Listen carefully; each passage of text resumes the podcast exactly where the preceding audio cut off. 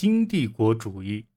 一八七零年至一九一零年间，欧洲各帝国版图扩大了两千六百万平方千米，人口增加了一点五亿。至一九一四年，欧洲和美国已经占据全球面积的百分之十七的表面积。欧洲一直对世界产生影响。西班牙和葡萄牙在南美建立了庞大的帝国。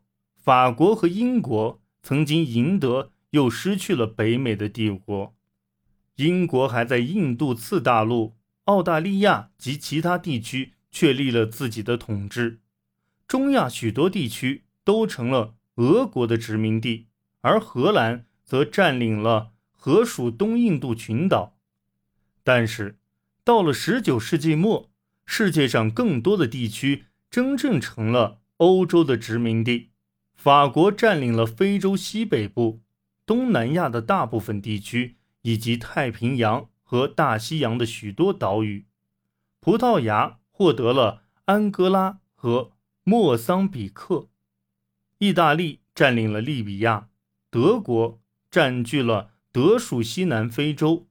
威廉皇帝领地德属东非，科麦隆和多哥；英国则占了南非、贝专纳、南北洛德西亚、埃及、苏丹、英属东非、尼日利亚及非洲其他地区。此外，英国还将印度、加拿大、澳大利亚、新西兰、西印度群岛、香港及其他一些领地。都纳入自己的势力范围。十九世纪末、二十世纪初出现的新帝国主义，是既有国际行为的模式的延续，还是与工业化的经济相关？很多人都认为这是西方经济帝国主义的表现，是开拓新市场、寻求原材料的结果。一些历史学家则认为。帝国主义时代存在的唯一意义就是推迟了第一次世界大战的爆发。那么，这一时期的殖民扩张是欧洲列强在欧洲大陆之外的一场军事演习吗？许多人断言，1870年至1914年让许多欧洲国家透不过气来的民族主义热潮，只不过是转移到了新的舞台。这种说法。暗示了帝国扩张是因为不能将贸易利益留给当地既有势力而引发的偶然事件。欧洲先进的武器和其他技术成为殖民成功的重要因素。如果不是他们的装备优于对手，欧洲人不可能在一年内征服了六十二万平方千米的土地。无论北美。和澳大拉西亚的土著居民多么勇敢，都无法与装备精良的欧洲人相抗衡。俄国侵占中亚的酋长国也依仗了其压倒性的火力。在苏丹的乌姆杜尔曼战役中，英国军队以很小的代价歼灭了一万一千名苦行僧。事实证明，装备稍好的对手如印度。便不那么容易对付了。跨越陆地和海洋的扩张，因新技术的诞生而成为可能。蒸汽机船使各国能向其使团、工厂、军队及移居者提供充足补给。此外，那些到海外去的人也会意识到自己并非与祖国完全隔绝，因而士气高昂。当时的历史学家指出，此时若没有强大的海军和海外殖民地，就不可能成为大国。铁路也同样重要。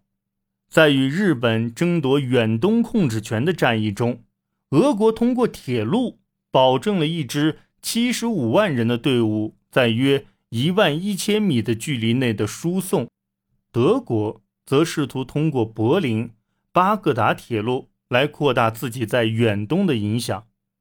英国人塞西尔罗兹也投资修建一条从开罗到开普敦的铁路。不管欧洲人面对的是怎样的荒野，他们都可以利用铁路来保证军队的充足供给。一旦一块领地被征服，铁路就会在之前道路不通的地方修建起来，以便对当地进行商业开发。通过修建铁路，可以连通一个国家内陆的矿产或打开贸易。这对帝国主义来说既是手段，也是目的。电报推动了通信革命，而这一次通信革命的意义，并不亚于二十世纪后期的通信革命。军队将领可以接收从遥远总部发来的命令或情报，而且仍然与祖国保持联系的状态，让那些远赴他乡征战的将士们觉得获得了支援。药物科学的发展同样起到了重要作用，奎宁等新药品的发明使欧洲人可以克服热带疾病，从而长期定居。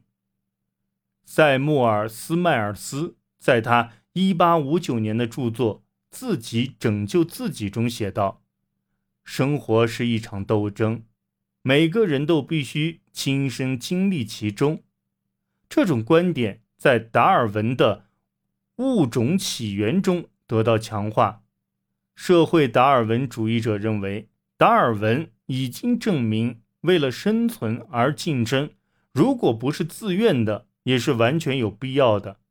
这些理论都被用于支持这样一种观念，即拥有先进技术的欧洲才是上等社会，而征服和教化那些欠发达地区民族，则是基督教文明的责任，白种人的责任。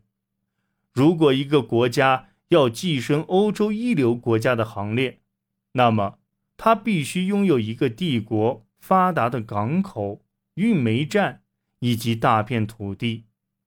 意大利和德国决心要建立帝国，并以此证明他们的地位，而因为有德国挡路，俄国和法国无法在欧洲继续扩张，他们因此转向远方的土地来重塑自己的荣耀。